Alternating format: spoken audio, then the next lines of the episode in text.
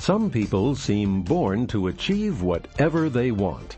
Call it what you will getting lucky, being blessed, having the Midas touch. Why are such people so successful? Is it family background, wealth, greater opportunities, high morals, or an easy childhood? New York Times best-selling author John C. Maxwell has the answer. The difference between average people and achieving people is their perception of and response to failure. John Maxwell says that if you are like him, you were never prepared to deal with failure.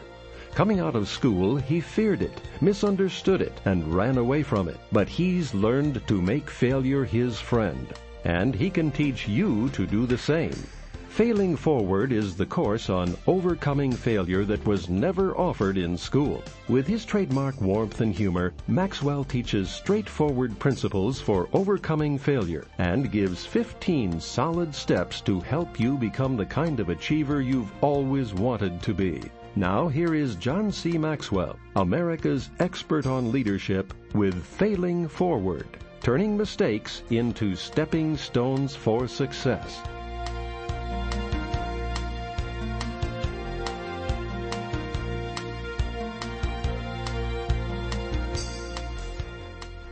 Chapter 1 What's the main difference between people who achieve and those who are average?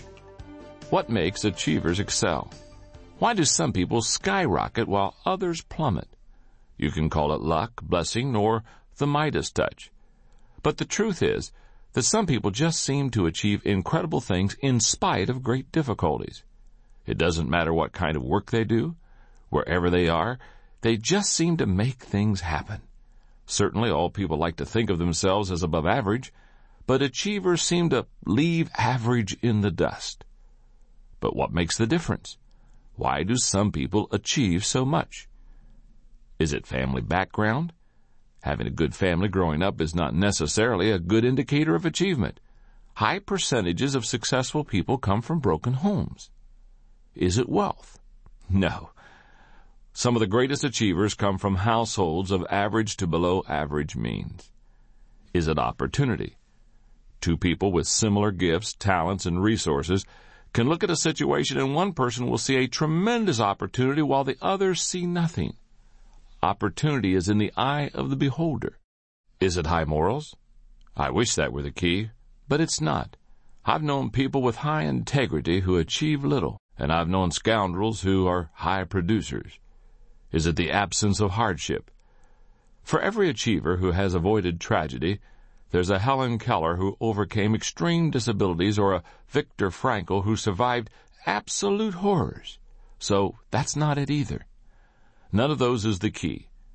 When it comes right down to it, I know of only one factor that separates those who consistently shine from those who don't. The difference between average people and achieving people is their perception of and response to failure. Throughout our time together, I want you to continually think of what I have just shared with you. In fact, I want to repeat it again because it's the most important statement in the entire book.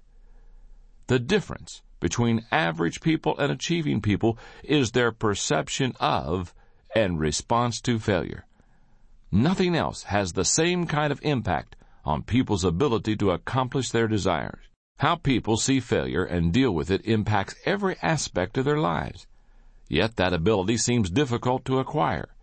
Most people don't know where to start looking to get it. I haven't always been good at failing forward. It's certainly not something they tried to teach me in school. Take a look at some of my previous attitudes toward failure and see if your experience was similar. First, I feared failure. On the first day of class when I was a college freshman, one professor walked in and boldly declared, Half of you in this room will not pass this class. What was my first response? Fear. Up to that time, I had never failed a class, and I certainly did not want to start. So the first question I asked myself was, What does the professor want? School became a game that I wanted to win. Second, I misunderstood failure. As a child, I thought failure was a percentage. 69 and lower was failure, 70 and above was success. But failure isn't a percentage or a test. It's not a single event. It is a process. Third, I was unprepared for failure. When I graduated from college with my bachelor's degree, I wasn't at all prepared for what was ahead of me. I found that out in my first job. As the pastor in a small rural church, I did everything the people might expect of me and then some. But to be honest, I was as concerned about getting everyone to like me as I was with helping people. In the type of church I led, each year the people vote to decide whether to allow the leader to keep his job and the leaders I had met loved to brag about the unanimous affirming votes that they received from their people.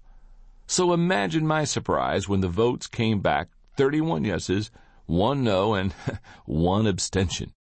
It was at that moment that I realized what an unrealistic view I had of success and failure. And as I've helped leaders to grow and develop through the years, I've seen that most people are in the same boat. In Leadership magazine, J. Wallace Hamilton states, failure is far more common than success. Poverty is more prevalent than wealth. And disappointment more normal than arrival. Right now, you're getting the chance to sign up with me for a class you never got a chance to take in school. One on failure. Because in life, the question is not if you will have problems, but how you're going to deal with your problems.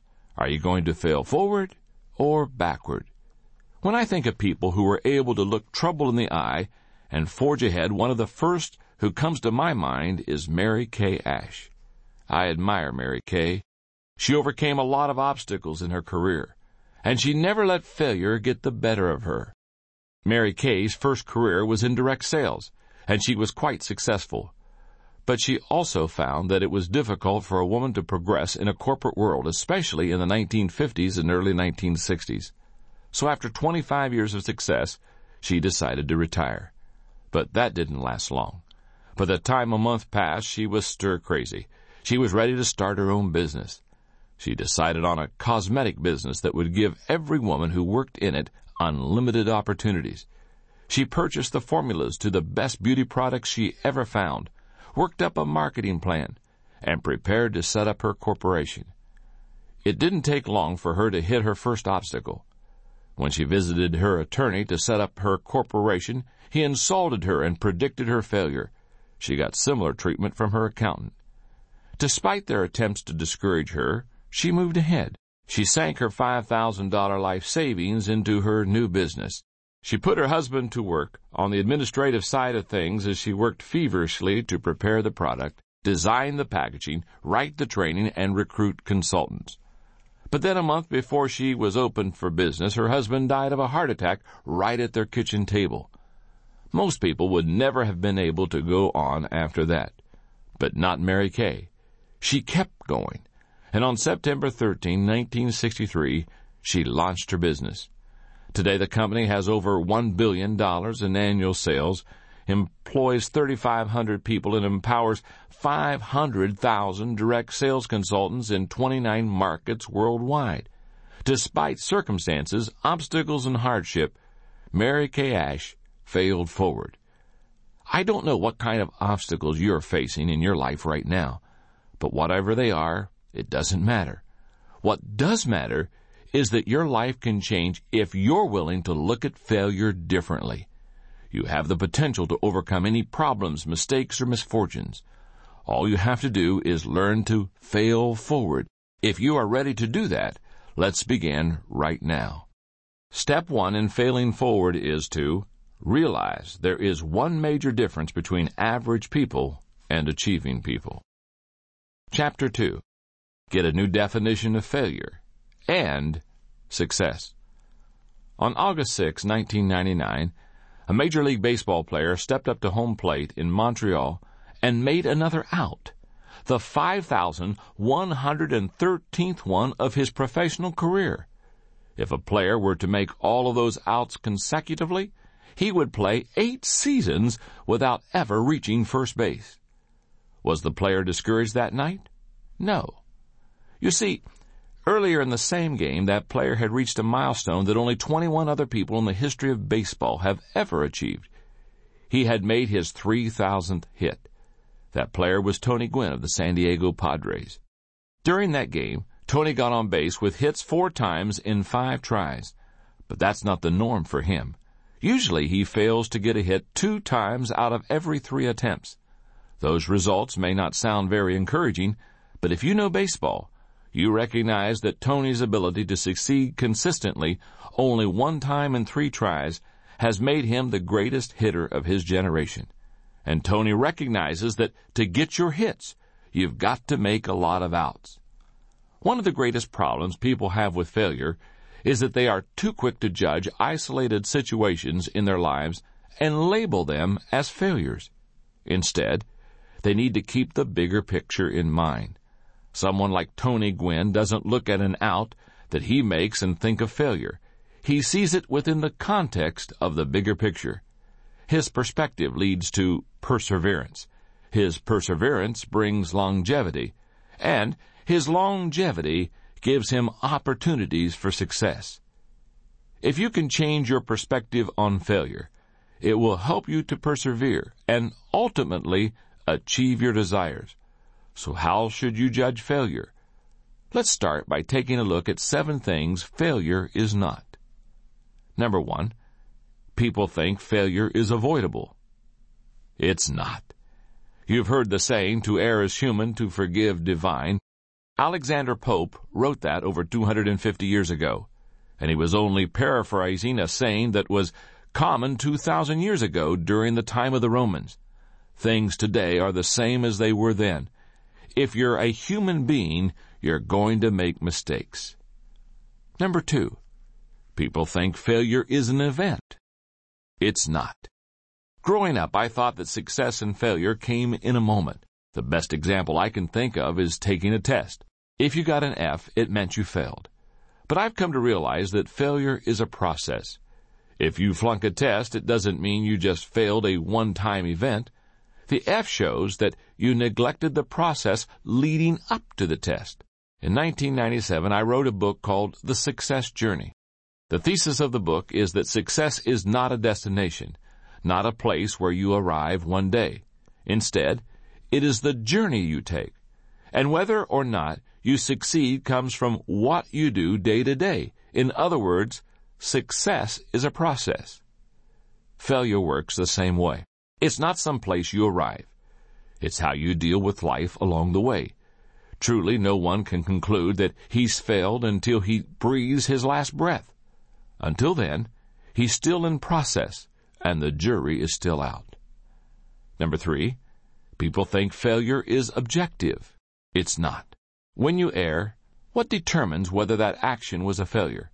The real answer is that you are the only person who can really label what you do a failure. It's subjective. Your perception of and response to your mistakes determine whether your actions are a failure.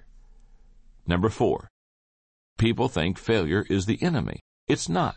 Most people try to avoid failure like a plague. But it takes adversity to create success. NBA coach Rick Pitino states it even more strongly. Failure is good, he says. It's fertilizer. Everything I've learned about coaching, I've learned from making mistakes. Number five, people think failure is irreversible. It's not. There's an old saying in Texas, it doesn't matter how much milk you spill as long as you don't lose your cow. In other words, mistakes are not irreversible. The problems come when you see only the spilled milk and not the bigger picture. People who see failure correctly take it in stride. Number six, people think failure is a stigma. It's not. Mistakes are not permanent markers. I love the perspective of Senator Sam Ervin Jr. He remarked, Defeat may serve as well as victory to shake the soul and let the glory out. That's the way we need to look at failure. When you make mistakes, don't let them get you down. And don't let yourself think of them as a stigma. Make each failure a step to success. Number seven. People think failure is final. It's not. Even what may appear to be a huge failure doesn't need to keep you from achieving. Take a look at the story of Sergio Zyman. Zyman, who successfully introduced Diet Coke, was also the same person who introduced New Coke. That move was an abysmal failure that lasted 79 days and cost the company about $100 million. People hated New Coke, and it caused Zyman to have to leave the company. But Zyman's problems with New Coke didn't keep him down. Eventually, the return of Coca-Cola Classic made the company even stronger, and in 1993, Zyman was hired back to the company. If you tend to focus on the extremes of success and failure, and to fixate on particular events in your life, try to put things into perspective. When you do, you'll be able to share the philosophy of someone like the Apostle Paul, who was able to say, I have learned in whatever state I am to be content. And that was saying a lot considering that Paul was shipwrecked, whipped, beaten, stoned, and imprisoned. Throughout everything, his faith enabled him to maintain perspective. The terrible truth is that all roads to achievement lead through the land of failure. It has stood firmly between every human being who had a dream and the realization of that dream. The trouble many people have is that they believe the process is supposed to be easy. The great American inventor Thomas Edison observed that attitude among people. He said, Failure is really a matter of conceit. People don't work hard because they imagine they'll succeed without ever making an effort. Most people believe that they'll wake up someday and find themselves rich. Actually, they've got it half right, because eventually they do wake up. Each of us has to make a choice. Are we going to sleep life away, avoiding failure at all cost? Or are we going to wake up and realize that failure is simply a price we pay to achieve success? If we learn to embrace that new definition of failure, then we are free to start moving ahead. Again, it's so important, let me repeat it. Failure is simply a price we pay to achieve success. And if we learn to embrace that new definition of failure, then we are free to start moving ahead. Recently, I had dinner with Truett Cathy, the founder of Chick-fil-A restaurant chain, and his story is a great illustration of the price someone paid to achieve success. Like many young men of his era, Truett went into the Army. When he was discharged in 1945, he was ready to pursue opportunity. What appealed to him was a restaurant, and his dream was to work with Ben, one of his brothers. After learning a little about the business, they scraped together some money, located a site, and built and opened a restaurant. But it wouldn't be long before Truett faced the first of several major setbacks. The first came early, only three years after opening the restaurant. Truett's two brothers were in a small private plane that crashed on the way to Chattanooga, Tennessee.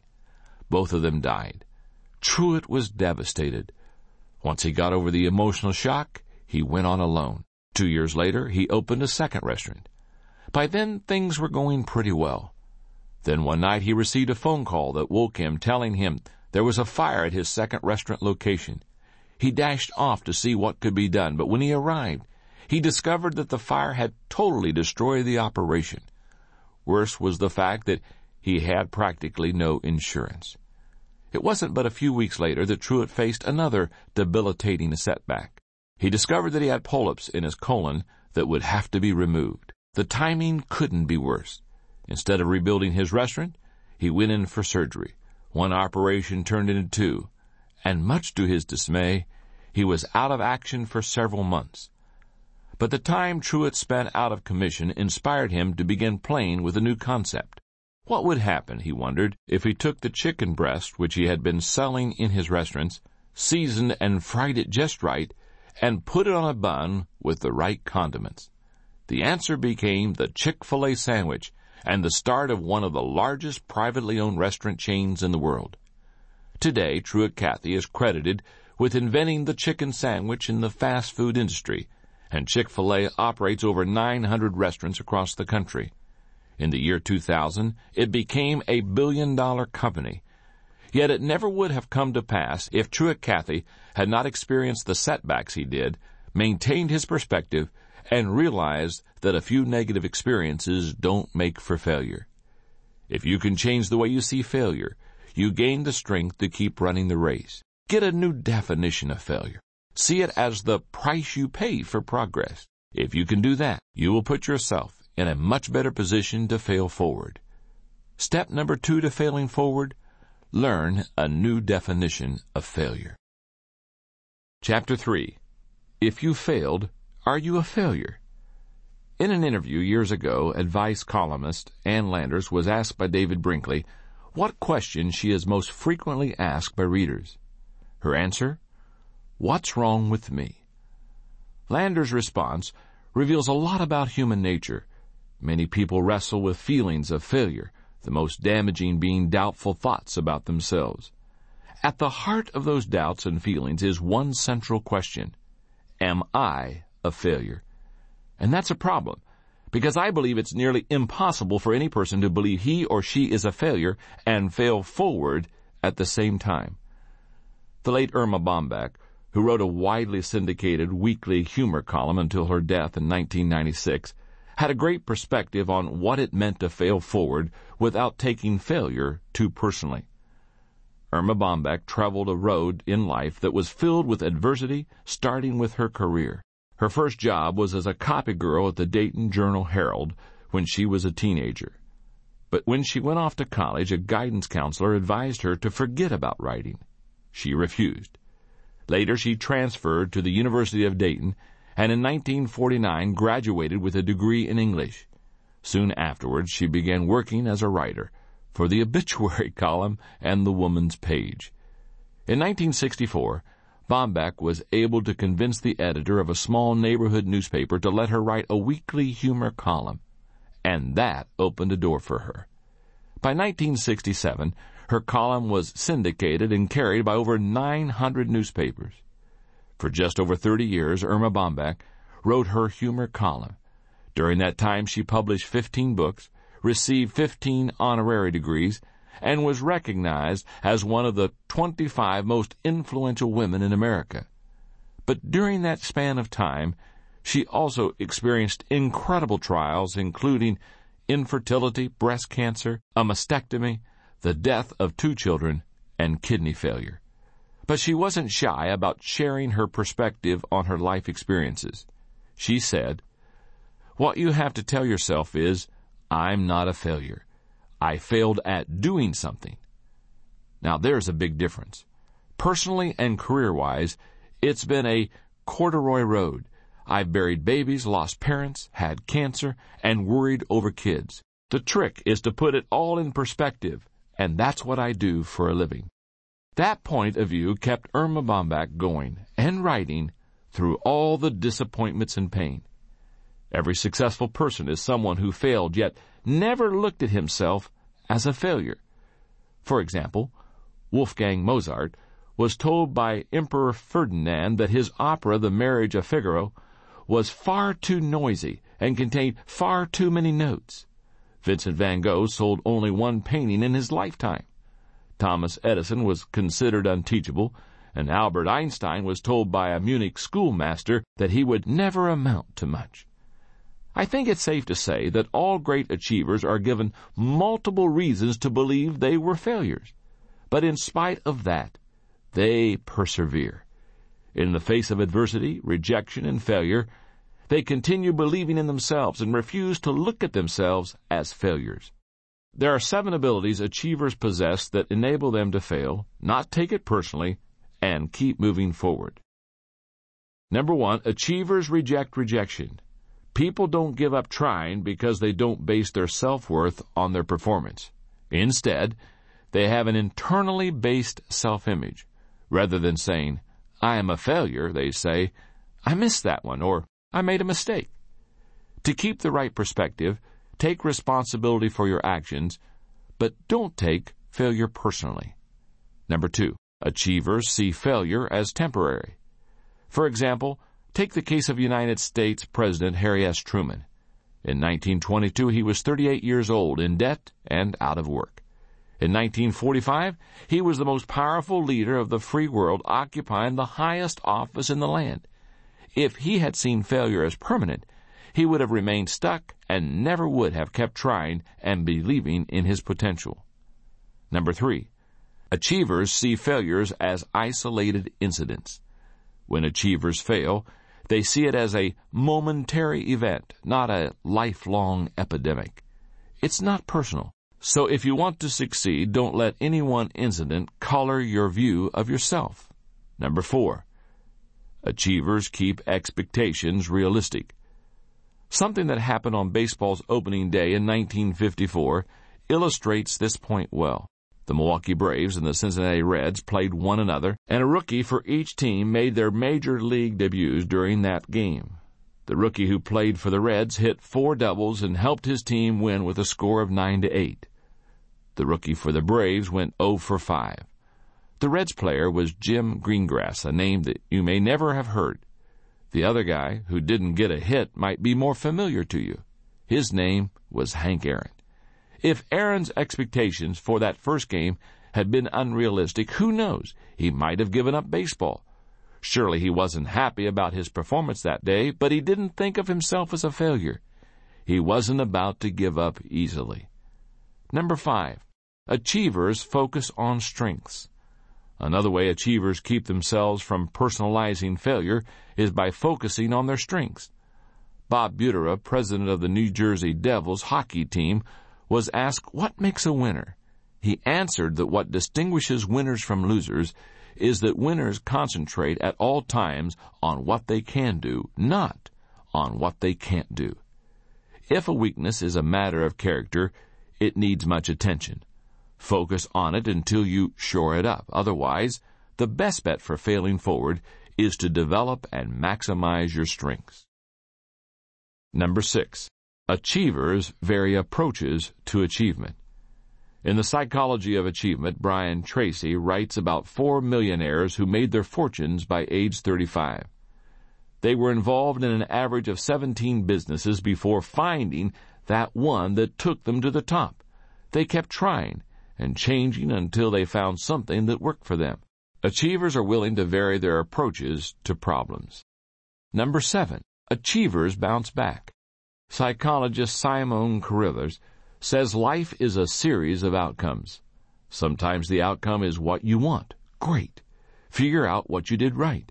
Sometimes the outcome is what you don't want. Great. Figure out what you did wrong so that you don't do it again. That's the key to bouncing back. That's the way to take yourself out of failure. One of the best stories I've ever heard of someone who refused to take failure personally is that of Daniel Ruettiger. You may have seen the film which was based on his life called Rudy. The first of 14 children in a poor working class family, Rudy loved football as a kid and believed that might be his ticket out of Joliet, Illinois. But his heart was much greater than his physique. He was slow and at five feet six inches tall and 190 pounds, he wasn't exactly built for the game. As a senior, he began dreaming about attending Notre Dame and playing football there. But Rudy faced another problem. His grades showed less promise even than his physique. And for the next several years, Rudy changed his focus from one thing to another. He was more determined than ever to go to Notre Dame despite the criticism of his family, friends, and co-workers. He knew that he was not a failure, and he would find a way to go to South Bend. Eventually, Rudy quit his job, moved to South Bend, and managed to get into Holy Cross College, a community college affiliated with the university. He attended the college for two years and earned a four point average every semester before Notre Dame accepted him. He entered his dream school at age 26, eight years after graduating from high school. With two years of sports eligibility remaining, he went out for football. He made the team as a scrub, one of the warm bodies that they put in practice to keep the good players sharp. But Rudy worked hard anyway.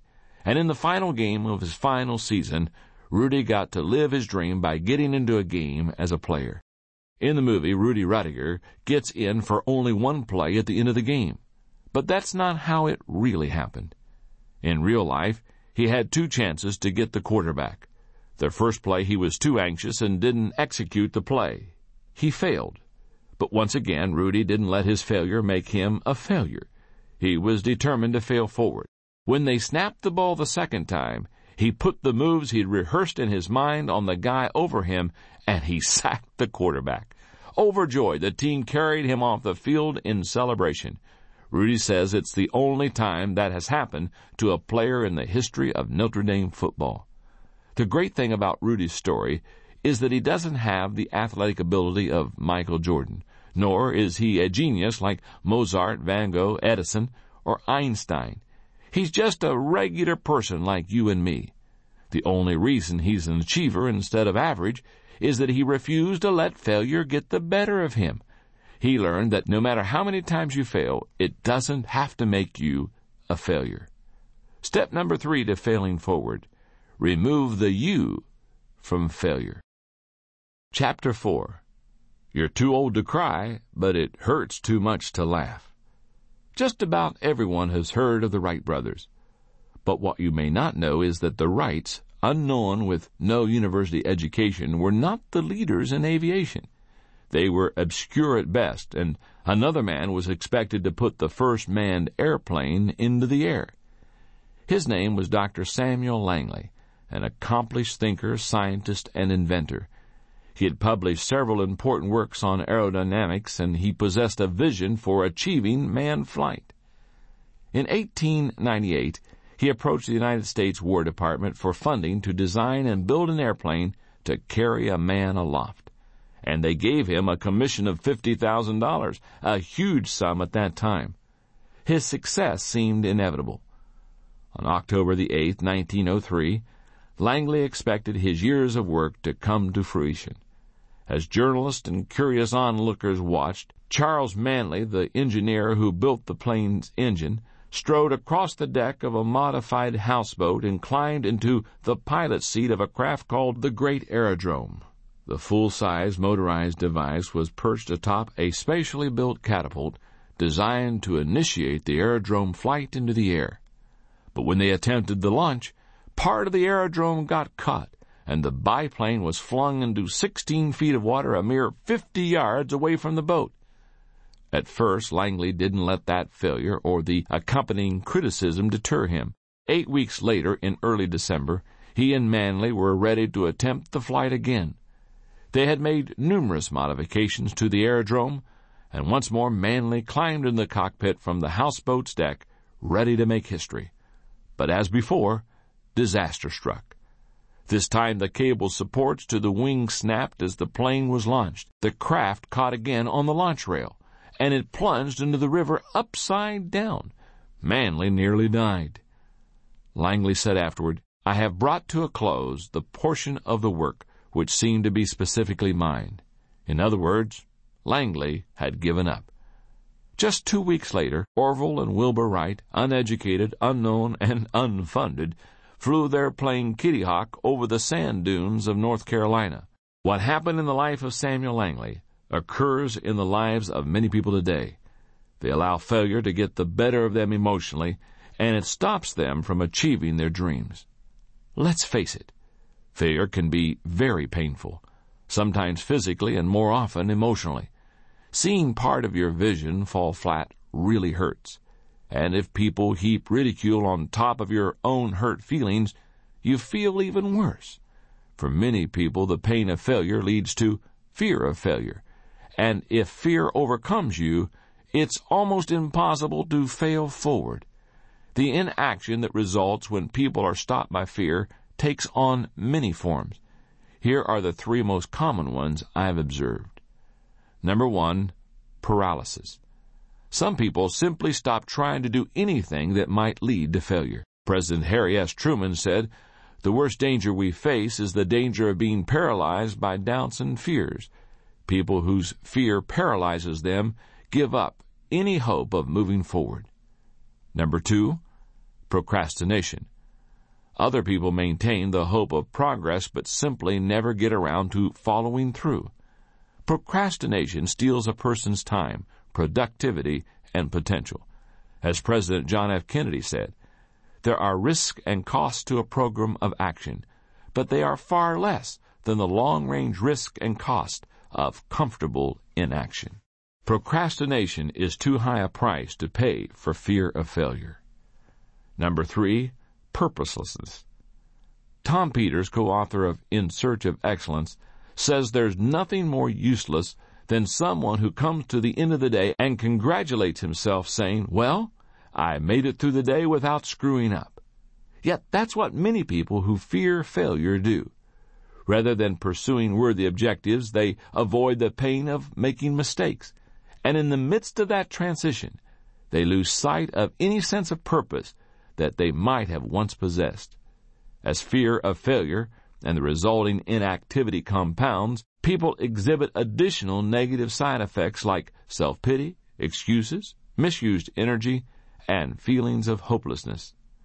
Many people are unable to overcome their fear because they focus on the wrong thing.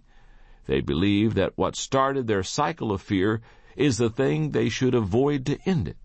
But the problem is, you can't avoid fear, and you can't wait for motivation to get you going.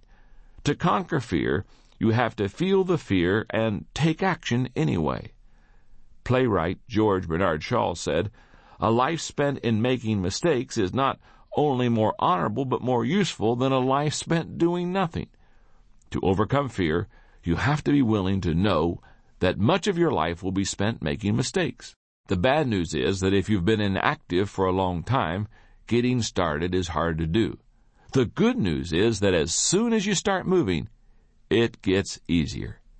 If you can get going and keep making mistakes, you gain experience. That experience eventually brings competence. And eventually, you will also make fewer mistakes. And as a result, your fear will become less paralyzing. But the whole process starts with action. To get over fear, you've got to get started. Many unsuccessful people get paralyzed by fear. But the same thing also happens to high achievers. For example, when you look at the life of one of the great composers, George Frederick Handel, you see a successful person who found himself in a rut that he desperately needed to break out of. Handel was a musical prodigy, but despite Handel's talent and fame, he faced considerable adversity. Competition with rival English composers was fierce. Audiences were fickle and sometimes didn't turn out for his performances. And he was frequently the victim of the changing political winds of the time.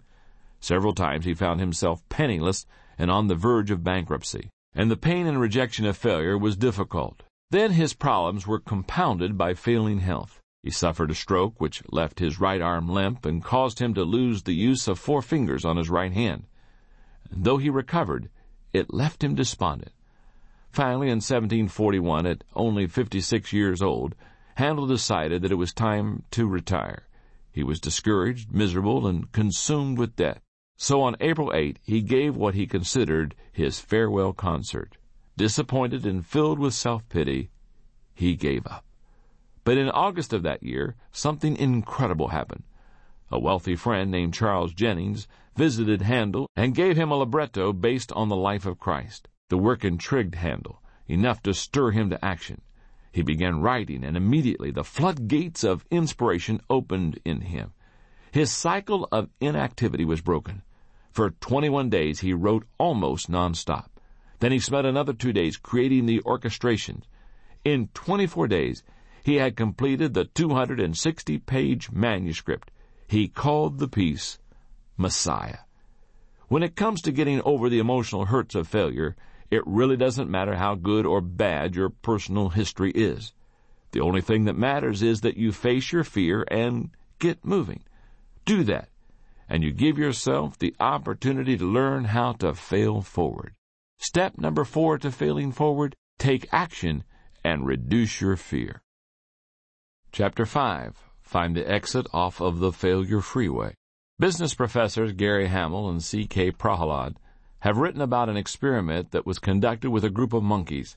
It's a great story of failure. They say that four monkeys were placed in a room that had a tall pole in the center of it. Suspended from the top of that pole was a bunch of bananas. One of the hungry monkeys started climbing the pole to get something to eat. But just as he reached out to grab a banana, he was doused with a torrent of cold water. Squealing, he scampered down the pole and abandoned his attempt to feed himself. Each monkey made a similar attempt, and each one was drenched with cold water. After making several attempts, they finally gave up. Then researchers removed one of the monkeys from the room and replaced him with a new monkey. As the newcomer began to climb the pole, the other three grabbed him and pulled him down to the ground. After trying to climb the pole several times and being dragged down by the others, he finally gave up and never attempted to climb the pole again. One by one, the researchers replaced the original monkeys with the new ones, and each time a new monkey was brought in, he would be dragged down by the others before he could reach the bananas. In time, the room was filled with monkeys who had never received a cold shower. None of them would climb the pole, but none of them knew why. Unfortunately, people who have gotten used to failure can be a lot like those monkeys. They make the same mistakes over and over, yet they are never quite sure of why, and as a result, they never seem to get off of what I call the failure freeway. The old saying is true. If you always do what you've always done, then you will always get what you've always gotten.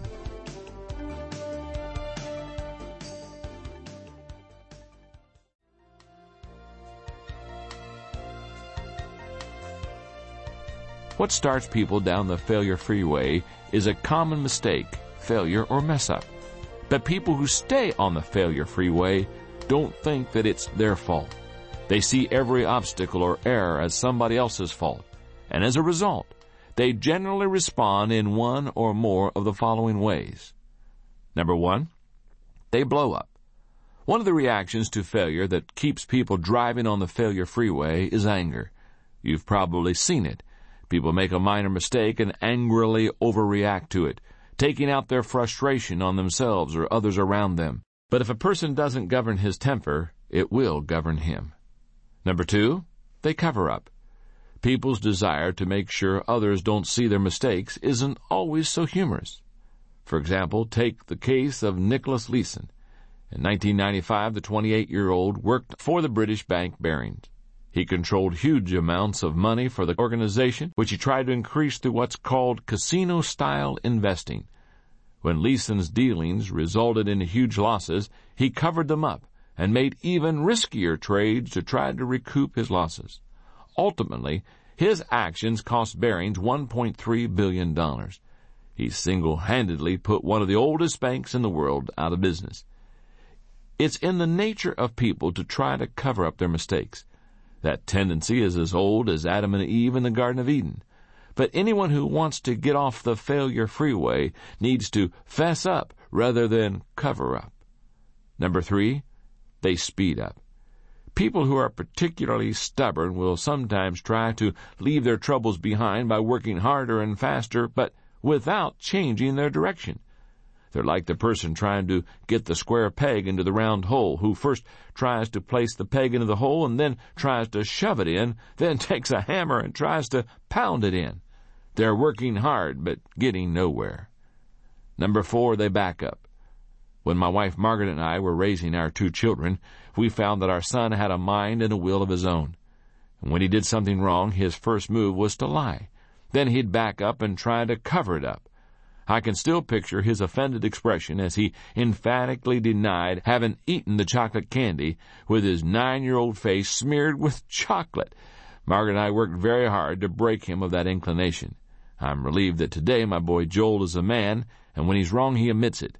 And that's good, because nobody can exit off the failure freeway if he keeps backing up. Number five, they give up. If you stay on the failure freeway long enough, you eventually slow up. It's similar to what happens on the Interstate 285 loop around my hometown of Atlanta at rush hour gridlock. And that's when a lot of people simply give up. Personal growth expert Paul J. Meyer believes that 90% of all those who fail are not actually defeated, they simply quit. There's really only one solution to the gridlock you find on the failure freeway and that's to wake up and find the exit. To leave the road of continual failure, a person must first utter the three most difficult words to say I was wrong. He has to open his eyes, admit his mistakes, and accept complete responsibility for his current wrong actions and attitudes. Every failure you experience is a fork in the road. It's an opportunity to take the right action, learn from your mistakes, and begin again. The only way to exit the failure freeway and see the new territory of achievement is to take full responsibility for yourself and your mistakes. As Michael Korda, editor-in-chief of Simon & Schuster says, success on any major scale requires you to accept responsibility. In the final analysis, the one quality that all successful people have is the ability to take on responsibility. The fight to take responsibility occurs within, and rarely does talent, intelligence, or opportunity make the difference in whether a person wins that battle. What it takes is character. That's why Stuart B. Johnson said that our business in life is not to get ahead of others, but to get ahead of ourselves. But unfortunately, not everyone learns the lesson of accepting responsibility for their actions. One of the most unusual stories I've ever encountered about someone on the failure freeway is that of Rosie Ruiz. Back in 1980, she was the first woman to cross the finish line of the Boston Marathon with the third fastest woman's time ever. But from the moment that she finished the race, people were suspicious of her victory. The person most shocked was Jacqueline Gareau, Though not favored to win the race, Garrow had been training to run it for three years, and during the course of the race she had pulled ahead of all the other women. But about a mile from the finish line, another woman suddenly appeared, running ahead of her, and that other woman, Ruiz, finished before her and was declared the woman's winner. The race officials were suspicious, and they immediately began to investigate. They found that Ruiz had qualified for the Boston Marathon by obtaining a fraudulent qualifying finish for the New York Marathon. They surmised that in the Boston race, Ruiz had simply jumped into a group of runners a mile from the finish line, never suspecting that she was actually ahead of all the other women. The Boston Athletic Association disqualified her, and a week later they awarded Gareau the winner's medal. What's most amazing that is even years later, Ruiz still hadn't learned from her mistake. At a 10 kilometer race in Miami, Gareau saw Ruiz and tried to talk to her to clear the air, but Ruiz denied ever cheating in Boston. Two years after her appearance in the Boston Marathon, Ruiz was arrested and charged with stealing cash and checks from her employer. A year later, she was convicted for trying to sell two kilos of cocaine to an undercover police officer. As Sir Josiah Stamp said, it is easy to dodge our responsibilities, but we cannot dodge the consequences. I don't know what Rosie Ruiz is doing today. Back then, Ruiz was doing a lot of moving, but she wasn't getting anywhere. Let's hope that she finally found the exit off of the failure freeway. Step number five to failing forward. Change your response to failure by accepting responsibility. Let's take a moment and review the first five steps of failing forward, because it's my desire to teach you when you fail to fail forward instead of backwards. Step number one, realize that there is one major difference between average people and achieving people. Step number two, learn a new definition of failure. Step number three, remove the you from failure. Step number four, take action and reduce your fear. And step number five, change your response to failure by accepting responsibility. Chapter 6 No matter what happens to you, failure is an inside job. When you learn to accept responsibility for yourself, your problems, and your failures, you are better prepared to fail forward. But what about when you're faced with overwhelming difficulties that you didn't create and you cannot control? At no time in life are people more prone to allow failure to make them give up than when external circumstances cause extreme hardship or grief. But ultimately, no matter whether the difficulty is self-created or comes from somewhere outside of you, failure is created within the person. It is always an inside job. Many people desire to control the circumstances of their lives, but the truth is that we cannot determine what will come our way. We can't control the hands we're dealt, only how we play the cards. South African General Jan Christian Smuts said, A man is not defeated by his opponents, but by himself. That's true. No matter how daunting the circumstances of your life may be, the greatest battle you wage against failure occurs on the inside, not the outside. How do you fight that battle? You start by cultivating the right attitude. You're probably familiar with Murphy's Law, which says, if anything bad can happen, it will, and at the worst possible time. And then there's the Peter Principle, which says people always rise to the level of their incompetence. There's another saying similar to those called the Law of Human Behavior. It says, sooner or later, we get just what we expect. I have a question to ask you. Is the law of human behavior optimistic or pessimistic? Stop and think about your answer. I say that because your response reveals your attitude. If you expect the worst out of a life, then you probably said the law was written by a pessimist. If you have a positive outlook, then you probably answered optimist because the prospect of getting what you expect is very encouraging to you. Your attitude determines your outlook. The first element in winning the internal battle against failure is to maintain a positive outlook. University of Pennsylvania psychology professor Martin Seligman, who has studied employees in 30 different industries, observes that people who bounce back are optimists. Let's face it, not everyone is naturally optimistic. Some people are born seeing the glass half empty rather than half full. But no matter what your natural bent is, you can become a more optimistic person. How do you cultivate optimism? By learning the secret of contentment. If you can learn that, then no matter what happens to you, you can weather the storm and build on the good that you find in any situation. There are a lot of misconceptions about contentment. Let's talk about what it's not. Number one, it's not containing your emotions. We all experience negative emotions, and while you don't want to let your emotions run amok, you shouldn't try to stuff them either. Denial doesn't help you become content. In fact, your emotions will come out eventually, even if you try to bury them. Number two, it's not maintaining your current situation. My dad, who was a pastor for many years, used to tell the story about a farmer in one of his churches who refused to improve himself. Dad would try to encourage and cajole him, but he said the old man just wouldn't change. His response to my father was always the same. I'm not making much progress, but I'm well established. One day my father was driving past that man's farm, and he saw that the old farmer's tractor was stuck in the mud. No matter what the man did, mud just flew and the tractor stayed put. After the old farmer gave it one more try and was no better off than he had been before, he started cussing up a storm. At that point, my dad rolled down his window and hollered out to the man, Well, you're not making much progress, but you certainly are well established.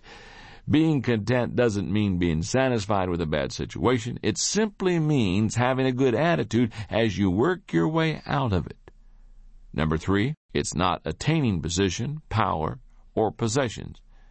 In our culture, too many people believe that contentment comes from attaining material possessions or positions of power. But they aren't the keys of contentment either. If you are tempted to believe that they are, remember the words of John D. Rockefeller. When a journalist asked him how much wealth was enough, the millionaire, who was at that time one of the richest and most powerful men in the world, answered, Just a little more. True contentment comes from having a positive attitude. It means expecting the best in everything, not the worst, remaining upbeat even when you get beat up, seeing solutions in every problem, not problems in every solution, believing in yourself even when others don't, and holding on to hope even when others say it's hopeless. No matter what happens to you, a positive attitude comes from within. Your circumstances and your contentment are unrelated. Failure is an inside job, and so is success.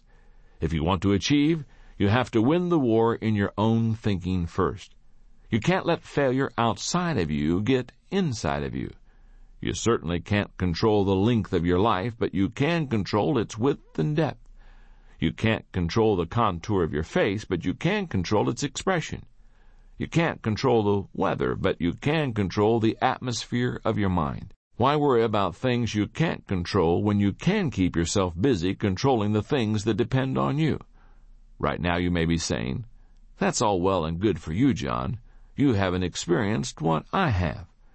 If you still have a hard time believing that failure is really an inside job, then you need to hear the story of someone who maintained a winner's attitude while overcoming the most difficult of circumstances. His name is Roger Crawford. He makes his living as a consultant and public speaker. He's written two books. He travels all across the country working with Fortune 500 companies, national and state associations, and school districts. Those aren't bad credentials. But if that doesn't impress you, how about this? Before becoming a consultant, he was a professional tennis player certified by the United States Professional Tennis Association. Still not impressed? Would you change your opinion if I told you that Roger had no hands and only one foot? Roger Crawford was born with a condition called ectrodactylism. When he emerged from his mother's womb, the doctor saw that he had a thumb-like projection extending out of his right forearm and a thumb and a finger growing out of his left forearm. He had no palms. His legs and arms were shortened, and his left leg possessed a shrunken foot with only three toes. His foot was amputated when he was five. Roger's parents were told by various medical professionals that he would never be able to walk, probably would not be able to take care of himself, and would never lead a normal life. But Roger's parents were determined to give him the best chance possible for living a normal life. They raised him to feel loved, to be strong, and to develop independence. You're only as handicapped as you want to be, his father used to tell him. Roger appreciated the encouragement and training that he received from his parents, but I don't think he really understood the significance of it or his achievements until he was in college and he interacted with someone who wanted to meet him. He had received a phone call from a man who had read about his tennis victories and Crawford agreed to meet him at a nearby restaurant. When Roger stood up to shake hands with the man, he discovered that the other guy had hands that were almost identical to his. That got Crawford excited, because he thought he had found someone similar to him, but older, who could act as his mentor. But after talking with the stranger for a few minutes, he realized that he was wrong.